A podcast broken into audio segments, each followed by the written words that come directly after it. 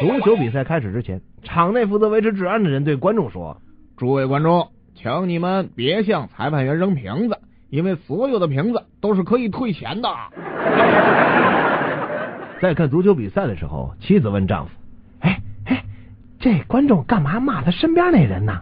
是他朝裁判扔的汽水瓶子，这不是没打中吗？所以他才挨骂呀。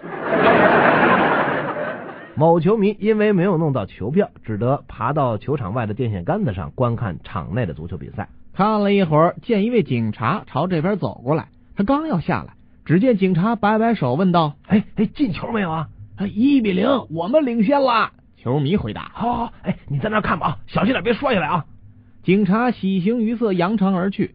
球赛即将结束的时候，警察又走过来问：“哎，几比几啦？”“一比二，客队赢了。”没等球迷说完，警察瞪大眼睛，怒吼道：“那你还有心思看？还不赶快给我下来！”球迷见状，急忙往下爬。